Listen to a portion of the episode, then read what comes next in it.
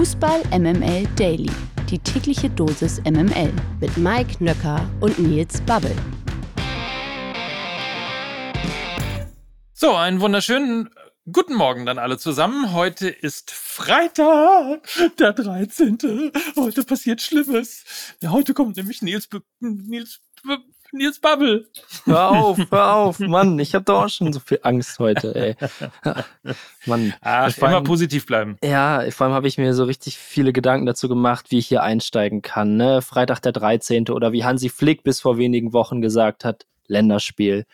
Irgendwie sowas, aber am Ende äh, hast du hier Angst und Schrecken eingejagt. Äh, gut, ich übrigens, äh, du musst nicht mehr so lange Angst haben, weil ich bin ja bald wieder weg. Ja, ich mache die Tür hinter mir bald wieder zu und dann ist Lena wieder äh, vor dem Mikrofon gemeinsam mit dir. Also nur noch einmal aushalten. Es ist nicht so, dass du hier äh, ein Störfaktor bist. Ja, ja, ja. Ich, du, ich verstehe das schon. Ne? Ich, ich merke das auch zwischen den Zeilen. Fußball MML Daily ist übrigens hier für den einen oder anderen, der ähm, sich möglicherweise gerade verirrt hat oder nicht weiß, wo er gelandet ist. Das hatte ich am Anfang noch vergessen zu erwähnen. Aber ähm, ich würde mal sagen, Freitag der 13. hin oder her.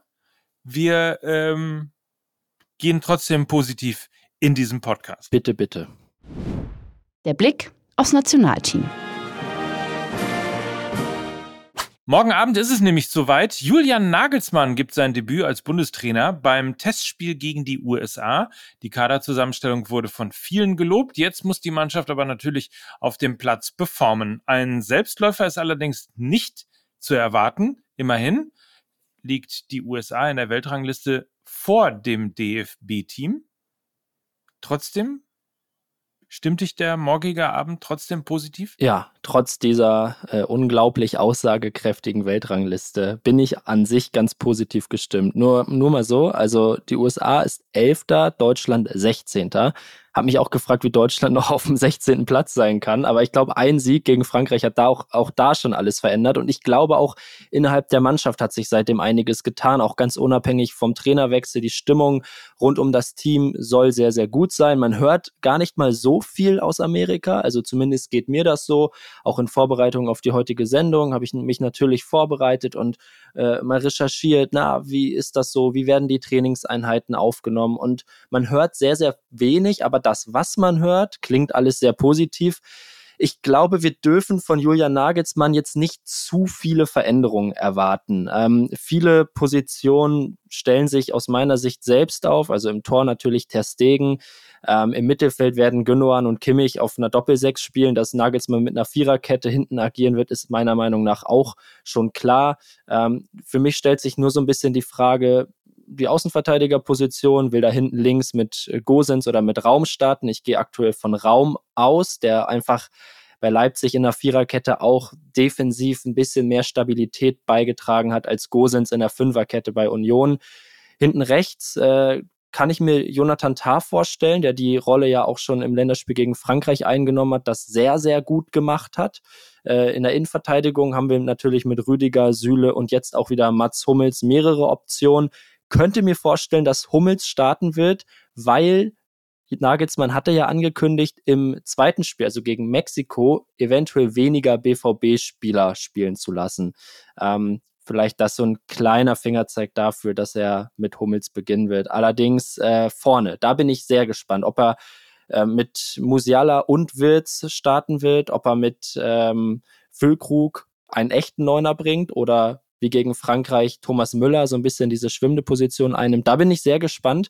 Ähm, da wird Nagelsmann äh, ganz sicher aber eine richtige Idee haben. Und wenn das alles so stimmt, was man hört, äh, ist die Stimmung, wie gesagt, sehr gut. Und genau das brauchen wir, weil die Qualität im Kader ist nach wie vor riesengroß. Und ich freue mich sogar auf das Spiel gegen die USA. Das hätte ich jetzt vor sechs, sieben Wochen noch nicht gedacht. Wie steht's da um dein Freuden- und Vorfreudenlevel? Also erstmal muss ich mal sagen, da hast du aber nochmal äh, einen rausgehauen hier, ne? An hm. deinem letzten Tag, ne? Wolltest du nochmal hm. hier in, in Lena-Sphären aufsteigen? Ja, ja, ich, ich hab's mal versucht. So. Das Einzige, ja. was Lena und mir gleicht, ist so ein bisschen die Haarfarbe, ansonsten nicht so viel. Aber ich habe gedacht, komm, ich setz mich hier nochmal ran und äh, guck mal. Und äh, das ist so ein bisschen das Ergebnis dessen. Nein, äh, ganz im Ernst, ich glaube, ganz viele Sachen rund um die Nationalmannschaft wurden in den letzten Wochen und Monaten tot diskutiert und jetzt geht es einfach darum, diese positive Stimmung auch auf den Platz zu bringen.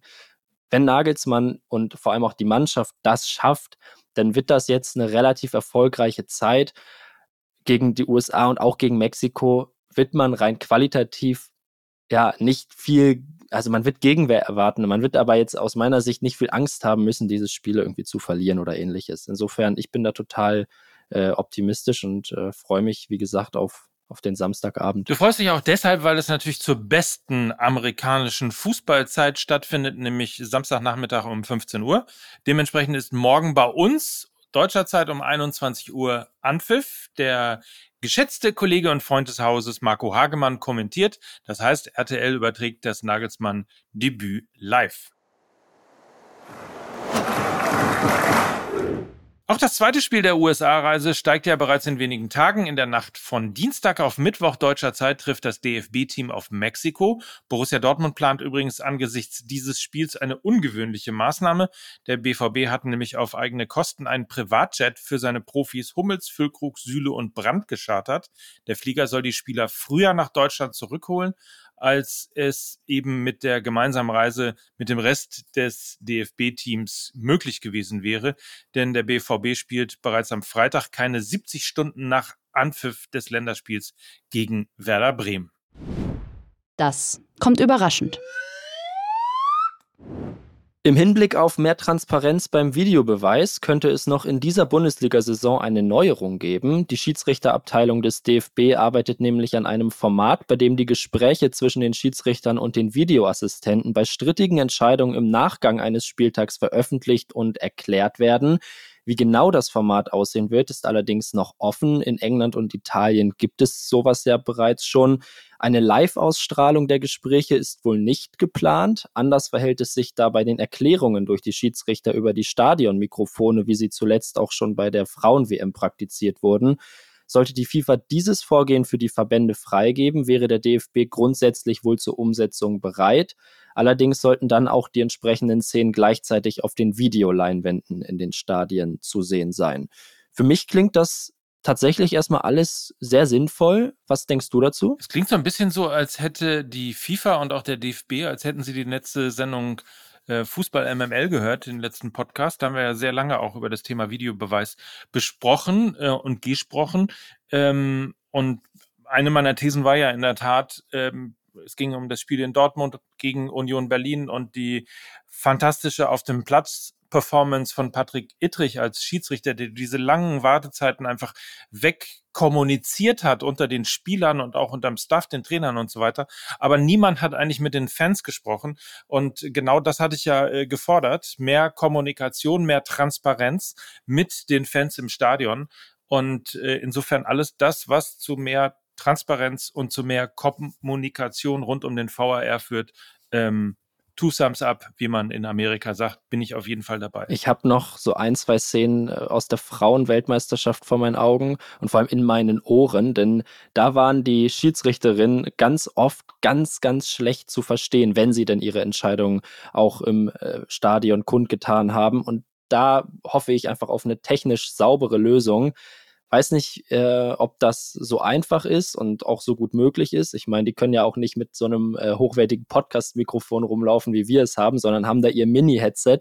Äh, da hoffe ich natürlich, dass wenn sie das schon machen, äh, auch der Zuschauer im Stadion am Ende versteht, was da gesagt wird, weil genau das war so ein bisschen die Kritik bei der Frauen-WM, dass das dann überhaupt nicht rübergekommen ist. Aber ich glaube, da wird es äh, Lösungen geben und wie gesagt, ist ein guter Schritt und ich frage mich gerade, warum du das überhaupt in Frage gestellt hast, dass die FIFA und auch der DFB diesen Podcast hört. Fußball MMA ist doch klar. Ich meine, jede Woche, ja, die müssen ja gucken, recht. wo sie bleiben. Also, bin mir ziemlich sicher. Hast auch wieder recht.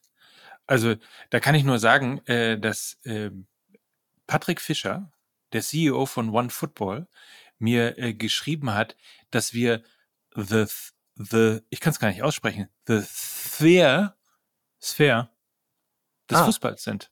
Sphere. The Sphere. Sphere heißt es wahrscheinlich, ne? Ich würde, naja. ich würde es auch so aussprechen, aber ich, ich glaube, jeder weiß, was äh, du meinst und ja, unterschreibe ich sofort. Und außerdem ist er einer, das werde ich am Montag aber auch nochmal sagen, einer der allernettesten Bayern-Fans. Aber das nur am Rande. Die MML Gerüchteküche. Ah, wie komme ich jetzt von Patrick Fischer zum FC Bayern? Äh, ganz einfach mit nachfolgender Nachricht. Die Bayern sind nämlich angeblich an einem weiteren Spieler interessiert oder haben ihn auf die erweiterte Wunschliste gesetzt.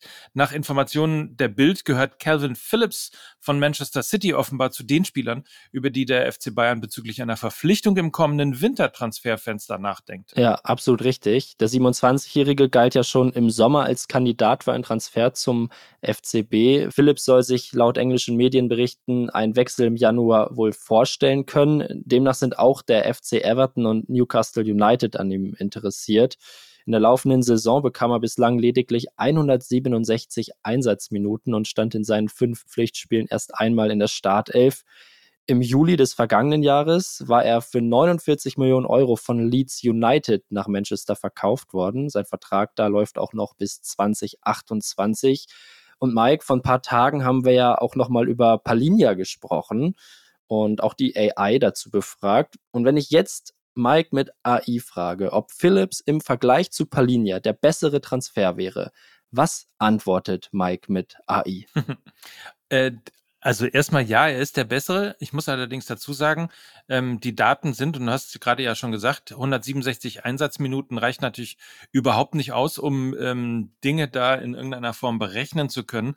Und auch in der letzten Saison gibt es relativ wenig Daten von ihm, weil er eben wenig äh, gespielt hat. Ähm, man braucht so 900.000 Minuten, um das alles irgendwo berechnen zu können. Aber was ich schon mal sagen kann, er ist definitiv ähm, der bessere Transfer, als es Palinja wäre. Allerdings ist es immer noch ein Transfer, der jetzt nicht zwingend dazu führt, dass äh, sich Bayern München verbessern wird. Ich habe ihn auch durchkalkulieren lassen, ob er es denn in das Best Line-up schaffen würde, also in die erste Elf, in die Startelf. Das ist mit No berechnet worden.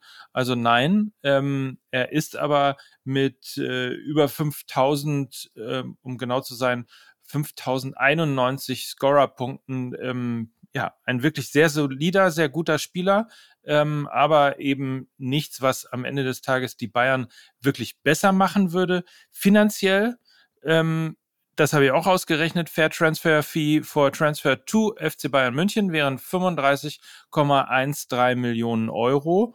Und ähm, danach wäre er 16,7 Millionen Euro wert. Daran sieht man schon mal, also er ist äh, teuer, um zu Bayern zu wechseln, geht dann aber im Wert schon runter und dementsprechend kann man daran ablesen, es ist eine Ergänzung, aber auf keinen Fall eine Verbesserung. Ganz unabhängig davon finde ich es spannend, dass die Bayern ja offensichtlich so diesen englischen Markt ganz genau durchforsten und im Sommer wollten sie ja Kyle Walker schon holen, Harry Kane haben sie bekommen und jetzt wollen sie, und das ist so ein bisschen mein Eindruck, so einen besten Freund für Kane auch zum Rekordmeister holen. Ich äh, finde das rein menschlich gesehen total nachvollziehbar. Aber ob es dann sinnvoll ist, jemanden zu holen, der bei Manchester City nahezu chancenlos ist, und Manchester City ist ja die Kragenweite der Bayern, zumindest aus der eigenen Sicht, ja, weiß ich nicht, ob das, äh, ob das so passt. Unabhängig davon ist äh, Calvin Phillips aber ein überragender Typ. Das äh, muss auch mal gesagt sein. Das ist einer der sympathischsten Spieler der Liga und generell auch der englischen Nationalmannschaft. Insofern für die Bundesliga wäre das äh, schon ein Gewinn. Trotzdem, du hast es ja gerade ganz äh, gut anhand von Zahlen und Daten erörtert, äh, ob der Transfer sinnvoll ist. Das äh, könnte man zumindest mal bezweifeln. Vielleicht sollte ich einfach mal mit der AI nach Position suchen und gucken, was äh, dabei rauskommt. Aber ja? machen wir irgendwann anders mal. Da gibt es ja auch einen eigenen Podcast für Mike mit AI. Nochmal die Empfehlung hier. So ist es. Nächste Woche wieder und vielleicht wäre das ja ein Thema, mit dem wir uns beschäftigen können. Uli Hoeneß gefällt das. Das ist eine Sauerei. Ja, Uli Hoeneß gefällt offensichtlich das, was sein Neffe Sebastian da beim VfB Stuttgart fabriziert. In einem Interview mit RTL sprach er in höchsten Tönen von der Leistung seines Familienmitglieds. Zitat, er hat durch seine Arbeit und durch sein Engagement dafür gesorgt, dass der VfB nicht abgestiegen ist, dass sie im Pokal ganz gut gespielt haben und dadurch finanzielle Mittel gewonnen haben, um die neue Saison vorzubereiten. Dann hat er seine drei besten Spieler verloren. Er hat nie gemeckert und hat das Beste daraus gemacht. Und wie die jetzt Fußball spielen, da lacht einem das Herz im Leibe. Ich muss ehrlich zugeben, dass ich im Moment mit großer Freude die Spiele des VfB beobachte. Ah, Mike, dieses überschwängliche Lob, ne, das muss doch irgendeinen tiefen Sinn, einen Grund haben. Was plant der Uli da schon wieder?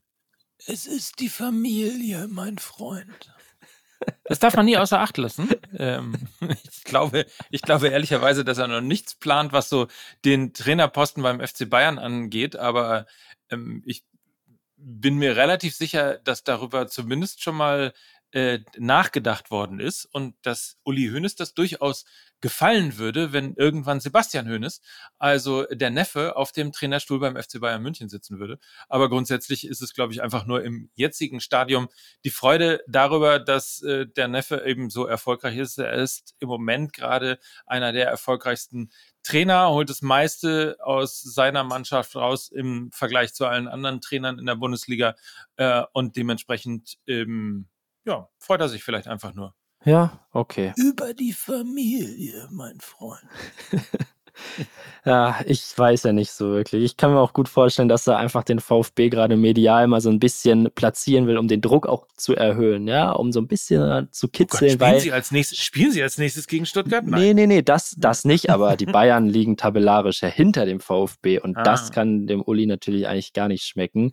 Ähm, nein, du hast ja recht. Ist ja auch äh, an sich alles sehr äh, schön, familiär und äh, freue ich mich ja auch für Sebastian, dass er gerade den Erfolg hat. Den hat er ja in Hoffenheim nicht. Äh, auch das hat Hönes übrigens noch angesprochen, dass er die Entscheidung damals überhaupt nicht nachvollziehen konnte, dass man sich in Hoffenheim da von Hönes getrennt hat. Hoffenheim wurde nämlich Neunter ähm, und hat sich daraufhin von Hönes getrennt.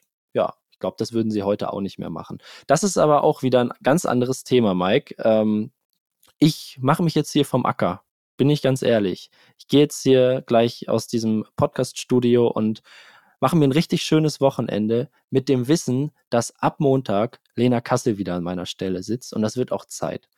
Für alle. Ich glaube, für mich, für dich, aber vor allem auch für alle Hörerinnen und Hörer, ähm, die diese Qualität am Mikrofon natürlich wieder zurückerwarten. Und jetzt kommt sie langsam. Du warst toll. Ein äh, würdiger Ersatz, äh, schön, oder eine würdige Ergänzung, ein würdiger Ersatz. Warum eigentlich nicht? ähm, hey, man zuckt heutzutage immer schon so zusammen ja, und ja. denkt irgendwie, ob das alles das, habe ich das richtig oder falsch gesagt? Also, wie auch immer, es war toll mit dir. Ähm, vielen Dank. Und ich freue mich natürlich auf Lena und hoffe, dass sie nach ihrer ausgiebigen Geburtstagsfeier ähm, dann am Montag wieder fit ist für eine neue Woche mit Fußball MML Daily. Dank euch, liebe Dailies, ähm, dass ihr uns diese Woche begleitet habt und dir natürlich auch. Und in diesem Sinne wünschen wir jetzt ein schönes Wochenende, oder? So machen wir das. Schönes Wochenende. Äh, viel Spaß morgen Abend beim Fußball gucken und auch sonst, ne? Passt auf euch auf. Und das waren Nils Babbel und Mike Nöcker für Fußball MML. Tschüss. Tschüss. Dieser Podcast wird produziert von Podstars bei OMR.